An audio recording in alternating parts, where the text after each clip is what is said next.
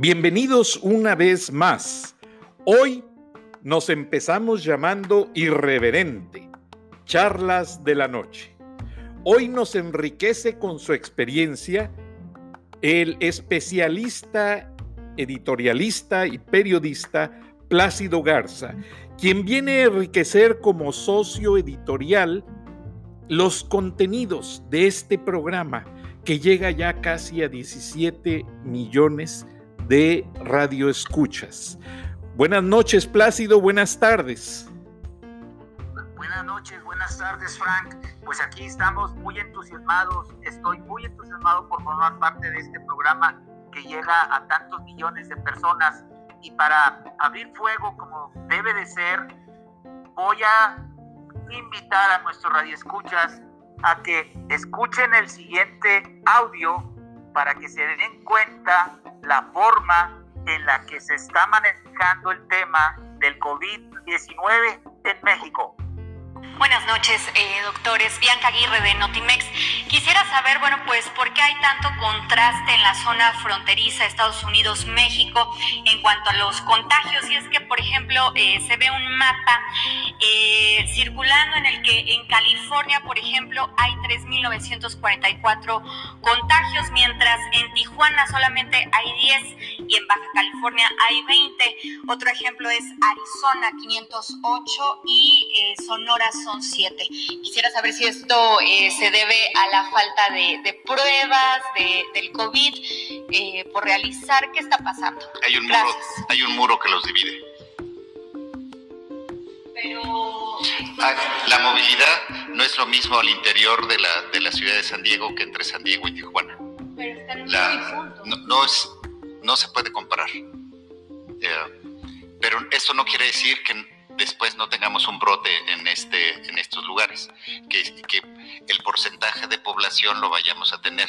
Hasta el momento no se ha presentado, pero el muro está haciendo esos efectos. ¿Cuáles son los requisitos para que las personas tengan acceso a esta incapacidad? Tener los síntomas de relacionados con coronavirus. Toda persona que tenga fiebre, cefalea. ¿Cuáles son las otras? Y tos. Eh, y algunos de los otros síntomas le damos la incapacidad. Realmente me quedo un poco perplejo, Plácido. ¿Qué piensas al respecto? Bueno, eh, como nos habremos dado cuenta, eh, en esa conferencia que ocurrió Hace dos días en la Ciudad de México, el doctor Víctor Hugo Borja, que es director de prestaciones médicas del Seguro Social, a una pregunta expresa de la reportera Bianca Aguirre, que trabaja en la agencia oficial Notimex eh, del gobierno federal, que por cierto dirige nuestra mutua amiga San Juana Martínez, la respuesta que da ese especialista deja asombrados a mucha gente, porque por un lado reconoce que el, estado de California tiene en este momento 3.944 casos detectados del COVID-19, mientras que en Baja California, que es el estado mexicano que colinda con el norteamericano, solamente reporta 20. Y eh, al, al ahondar sobre esta estadística nos damos cuenta de que Arizona reporta 508 casos del coronavirus y el estado mexicano que colinda con Arizona, que es Sonora, solamente 7. En los números oficiales no coinciden esas estadísticas. Y entonces, eh, a, una pregunta más directa todavía de la misma reportera eh, respecto a la razón por la cual hay esa diferencia tan notoria entre los números de contagiados en Estados Unidos y en México, el doctor Víctor Hugo Borja dice que es porque entre ambos países hay un muro. Hazme el favor. Él dice que la razón por la cual hay tanta diferencia entre estas estadísticas es el muro que divide a los dos países, lo cual En primer lugar, no es cierto, porque el muro no llega a Sonora, son, otro tipo de, de eh, colindancias las que, las que limitan a un país con el otro. Eh, no se diga en Tamaulipas.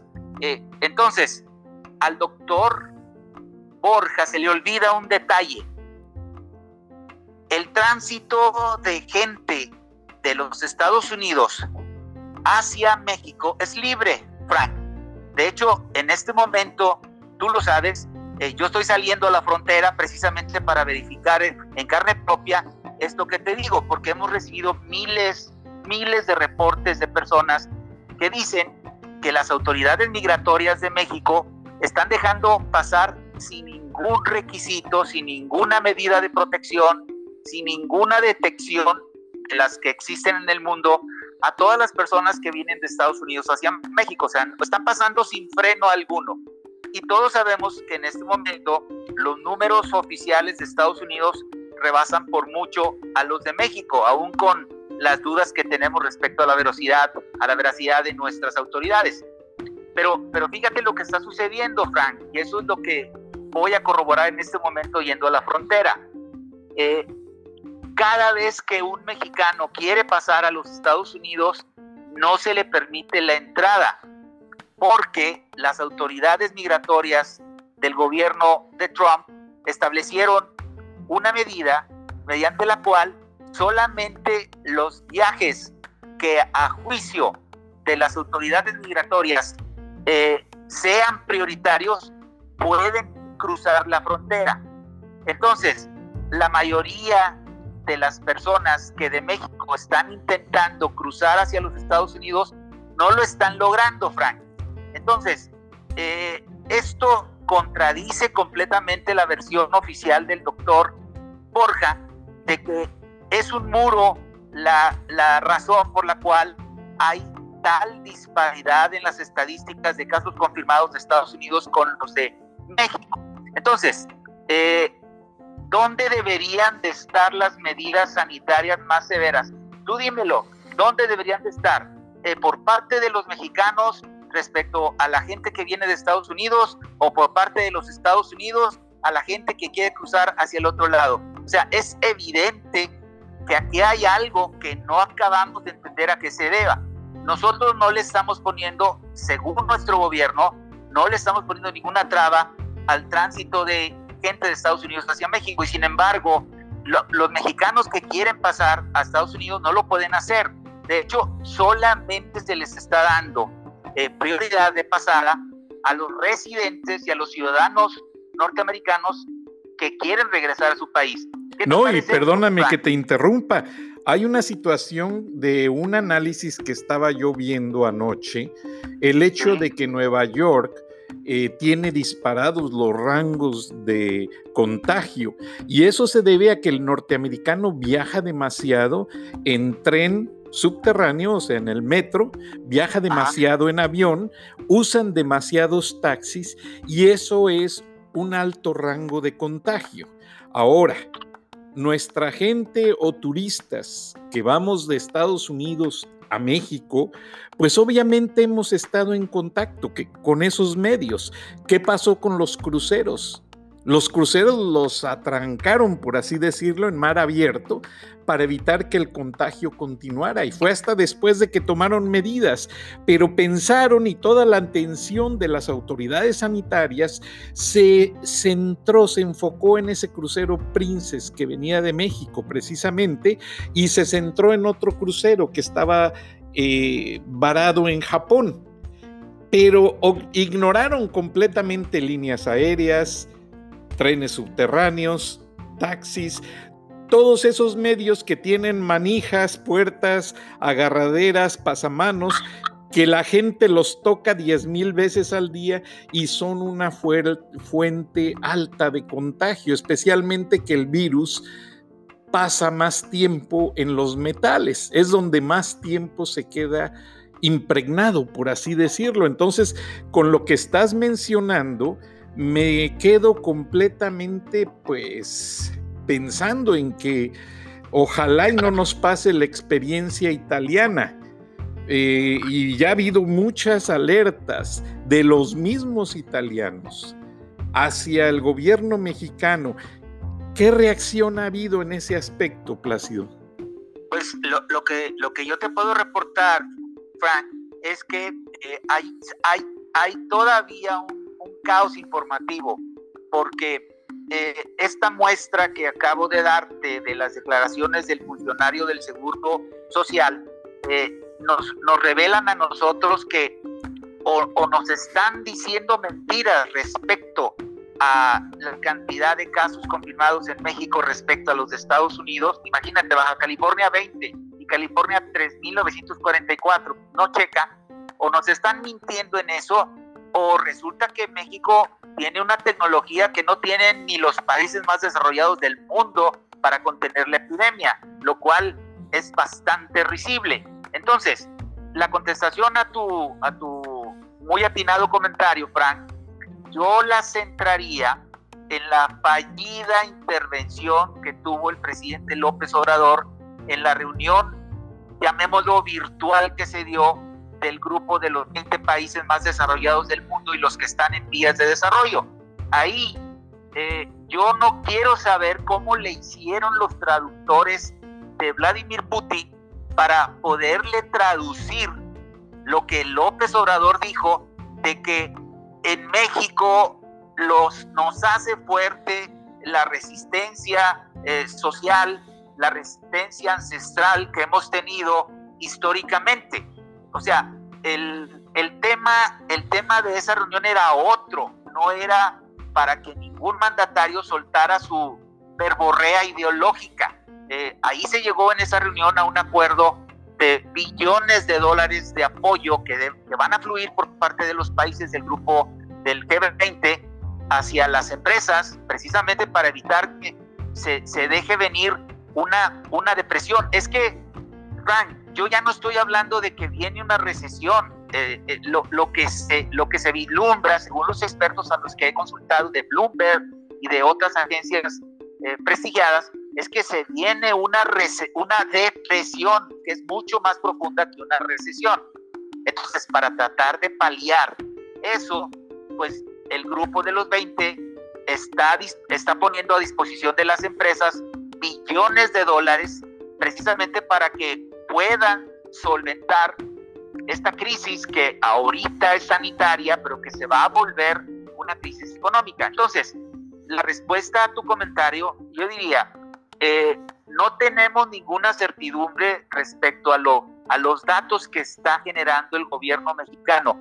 Y, y, y suena muy diabólico lo que te voy a decir, pero da la impresión de que al gobierno de López Obrador le interesan más las elecciones del próximo año, del 2021, en donde se va a poner a prueba su popularidad, eh, su arrastre, que por cierto viene a la baja, porque por ejemplo en febrero de este año, los índices de popularidad de los medios más prestigiados de México, el Universal, este, más, más bien de, de muchos medios, no quiero mencionar a uno en particular, el financiero podría ser otro, le dan en febrero del 2020 le dan un 55.6 de aceptación y en marzo ya bajó a 49 y sigue hacia abajo. Entonces, yo creo que lo que está pasando en México, Frank, es una medida más política que otra para tratar de salvar el prestigio de un presidente que sigue aferrado a, una, a, un, a, un, a un discurso ideológico que no viene al caso, Frank. No sé qué opines al respecto. Pues yo lo único que te puedo decir en este momento así fresquecito es que escuché cuando estaba hablando el médico eh, que pusiste en el audio y no se acordaba de los datos, le consultó al que estaba cercano a él que tampoco le dio toda la información. Con eso me quedé yo con una pregunta en la mente diciendo, bueno, estos tipos van a dar una conferencia de prensa para ayudar a orientar a todo el país y ninguno de los dos supo ubicar completamente la respuesta. Y, no solamente eso, Frank, si, habrás, habrás notado que el, el doctor Borja, cuando se le pregunta cuáles son las, los factores que van a determinar que el gobierno federal otorgue un beneficio económico a las personas que están contagiadas, dice, bueno, a los que tengan palea eh, y luego voltea a ver a la persona que tiene a su lado y dice, ¿cuáles son los otros síntomas? Y dice, no puede ser, es un doctor. Exacto, eso es a lo que me refiero. O sea, no supo ubicar la contingencia del problema. Y eso pues realmente me dejó completamente cegado, por así decirlo. Así. Entonces, imagínate cómo estamos los mexicanos.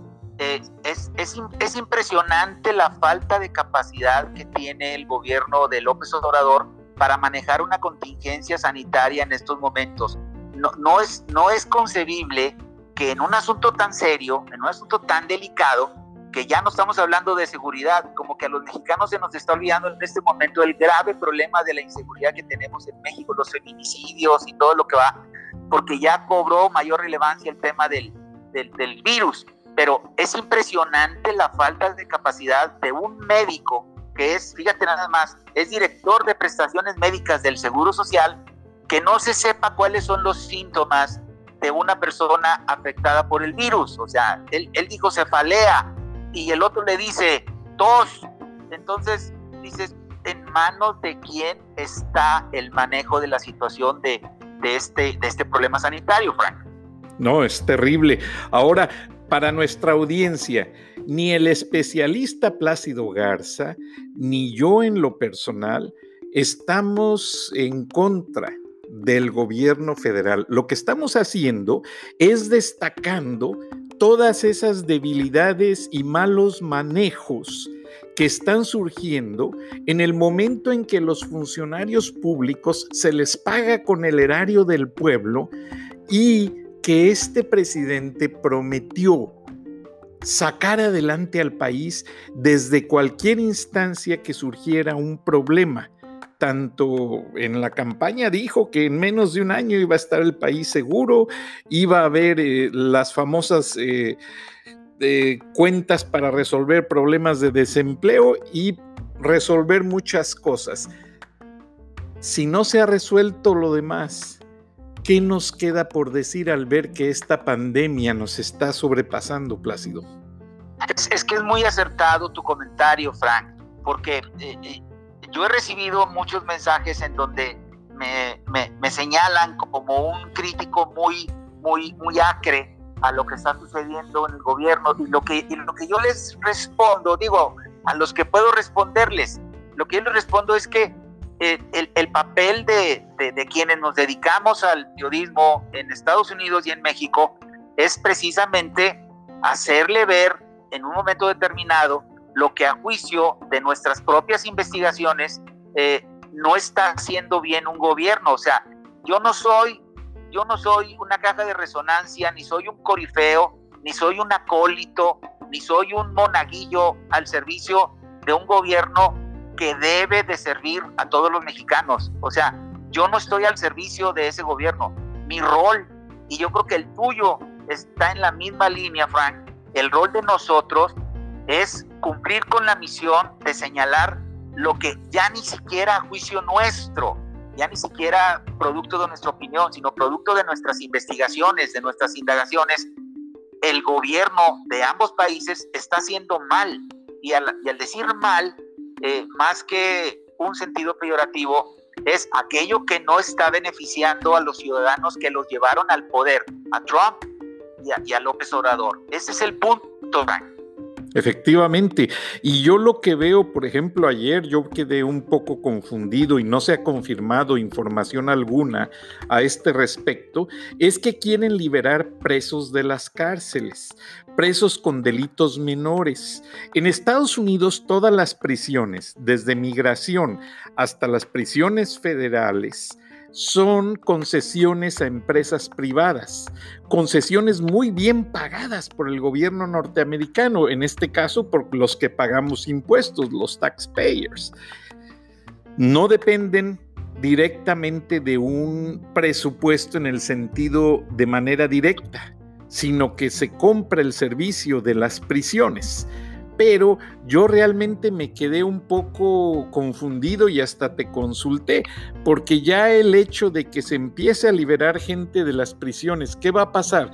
Si liberan a la gente de las prisiones de, de inmigración en la frontera, ¿los pasan a México? ¿Qué va a pasar con todo esto, Plácido? ¿Y qué está pasando con los cinturones de las caravanas migrantes en la zona fronteriza mexicana?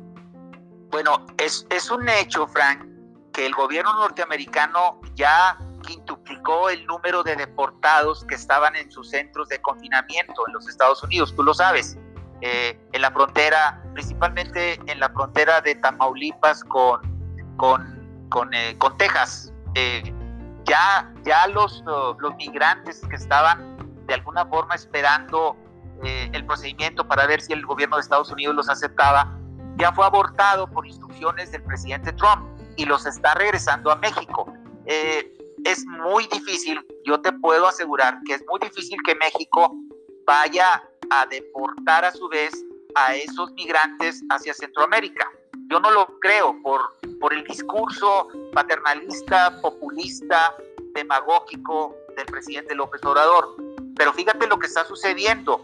Eh, tengo información validada de que en los centros del país, en la frontera con Centroamérica, principalmente en la que se refiere a, a Guatemala, los, los responsables de esos centros humanitarios, por así decirlo, ya no están recibiendo ni un centavo de apoyo del gobierno federal. O sea, ya no tienen dinero para poder aguantar el sostenimiento de, los centroamericanos de las caravanas, migratorias. Eh, yo no quiero saber cuál va a ser el, cuál va a ser la dimensión del problema cuando lleguen a México, o que ya están llegando, los deportados por Estados Unidos. O sea, ¿qué va a pasar? O sea, eh, si tú observas eh, los videos que, te he compartido, en ciudades como Monterrey y otras más alejadas del país, es innumerable la cantidad de centroamericanos en los cruceros pidiendo limosna. Están esparcidos por todo el territorio. Entonces, yo no creo que el gobierno mexicano los vaya a mandar a Centroamérica, no lo creo. Y ese es un, ese es un factor eh, que, que, complica el tema sanitario, Frank, porque si, si, si tenemos dudas de cómo está manejando el gobierno mexicano la información y la atención de los casos de coronavirus, imagínate lo que va a pasar alrededor de este tema. Sí, completamente completamente y no sé de qué manera lo estén manejando. Ahora, yo me quedo con una duda y te lo pido de tarea para la próxima eh, edición del programa, en el sentido de que San Juana Martínez dijo que jamás el presidente o la presidencia de la República le han llamado para pedirle cierta línea editorial o coartar el contenido de las informaciones que maneja Notimex. Yo quisiera ver, después de que esta reportera hizo tal pregunta, de qué manera la maneja la agencia al público, a los medios. Eso sería muy interesante. Sí, e, es, muy buen punto para desmenuzarlo en el próximo programa. Estoy completamente de acuerdo, pero te voy a dar un, avance que, puede ligar este programa con el, con el próximo, mi Frank, porque veo que estamos ya casi sobre el tiempo. Fíjate, fíjate lo que va a suceder. Ese video que se volvió audio, que, que pasamos al inicio del programa, no me llegó por, por parte de la agencia de noticias Notimex e, e, ese video me llegó por parte de un corresponsal que yo tengo en la Ciudad de México. Hasta este momento de la, de la charla que estoy teniendo contigo, no hay ningún reporte de Notimex al respecto. Yo creo que eso te está dando una idea de qué está pasando también con el tema del manejo de información. Yo, yo no tengo ningún problema en decir lo, lo siguiente, este, mi Frank. He recibido muchas presiones muchas presiones respecto al contenido de mis, de mis artículos este, que se publican todos los días. Eh, este programa es una gran oportunidad para poder ventilar precisamente temas que en México ya están siendo de alguna forma eh, coartados por parte del sistema. Entonces, yo celebro la iniciación de este de esta mancuerna que estamos haciendo, de esta sociedad editorial, como bien le llamas, y le auguro mucho éxito porque va a servir para unir a dos comunidades que están hermanadas, dos comunidades que están hermanadas mucho más allá de las, de las fronteras y de los gobernantes que tienen en este momento el poder. Completamente, estamos hermanados por el idioma de manera consanguínea y hasta porque toda la gente manda remesas a México, a sus familias, hermanos, padres, tíos, abuelos, y de alguna manera hay una influencia recíproca, directa e indirectamente. Es más, yo he visto gente que cuando va a haber elecciones le llaman a la familia, pero ya ves que los mexicanos podemos votar acá desde el extranjero, para preguntarles y confirmar por quién pueden votar. Exacto. Entonces, eh, yo celebro esta sociedad editorial, Frank, eh, y voy a seguir al pie del cañón. Eh, afortunadamente coincidimos en el espíritu crítico que un periodista, que un editorialista debe tener en estos casos. No, y básicamente estamos buscando la verdad por el bien de la comunidad, por el bien de nuestra audiencia, por el bien hasta del mismo gobierno mexicano. Porque como lo hemos comentado, a lo mejor el presidente o no está bien informado o sus funcionarios no le pudieran dar la verdad completamente o no le están cumpliendo o no se rodeó de suficientemente gente capaz. ¿Qué pasa? eso es. Acabas de poner en la mesa temas que van a agotar el tiempo de nuestro próximo programa, mi querido Frank. Eh, me, da mucho gusto estar en contacto con, una comunidad eh, hermanada por, por culturas y por raíces y por intereses. Y aquí vamos a estar eh, muy pendientes del siguiente programa. No, y yo más plácido porque la gente que vive en todos los Estados Unidos, a lo largo y ancho de este país, y te hablo del área continental, como del área de Alaska, donde hay una gran comunidad de mexicanos pescadores, en su mayoría de guerrero, que son gente ya muy experimentada para andar en el mar. Ellos andan pescando desde salmón y gran cantidad de especies marinas y son una gran industria. Entonces, en el mar no hay otro medio de comunicación más que escuchar en el celular estos programas. Y recibimos los mensajes de ellos. Y no son uno ni dos, son miles de mexicanos que arriesgan su vida en alta mar y que gracias a ellos ponemos mariscos en nuestra mesa. Ahora, yo pues yo te lo digo desde afuera, yo no estoy allá, pero el mismo presidente dice que él no va a tolerar corrupción, que él no va a tolerar problemas. Entonces, si él no va a tolerar esto, en estos dos minutos que nos quedan, Plácido, pon en la mesa qué es lo que pasa en referencia a lo que dice el presidente y lo que sus funcionarios o él mismo están haciendo. Muy bien, pues lo, lo que lo que nosotros hemos detectado en base a nuestras indagaciones, a lo que hemos investigado, es que el, el lenguaje del presidente en este momento sigue siendo el mismo que cuando era candidato. Él, él ofreció muchas cosas, eh, se cumplió el primer año, se dio cuenta de que no se cumplieron y cuando se cumplió el primer año todavía no aparecía el virus y pidió un año más, un año más como periodo de gracia. Dijo, a finales del 2000 20 van a empezar a ver resultados, pero ya terminándose el segundo año, el tercer año, que es el 2021, es un año político en México, Frank, en donde ya los políticos ya se van a olvidar de lo que están haciendo con el afán de ver hacia adelante su futuro político y se van a ir tres años y le van a quedar tres, pero en tres, si no logró hacer en uno ni en dos ni en tres, pues obviamente no va a poder con el paquete. Esa, esa es la realidad. Hay una, hay una reacción que se refleja en sus índices de popularidad, que yo veo muy creciente de, crítica al sistema.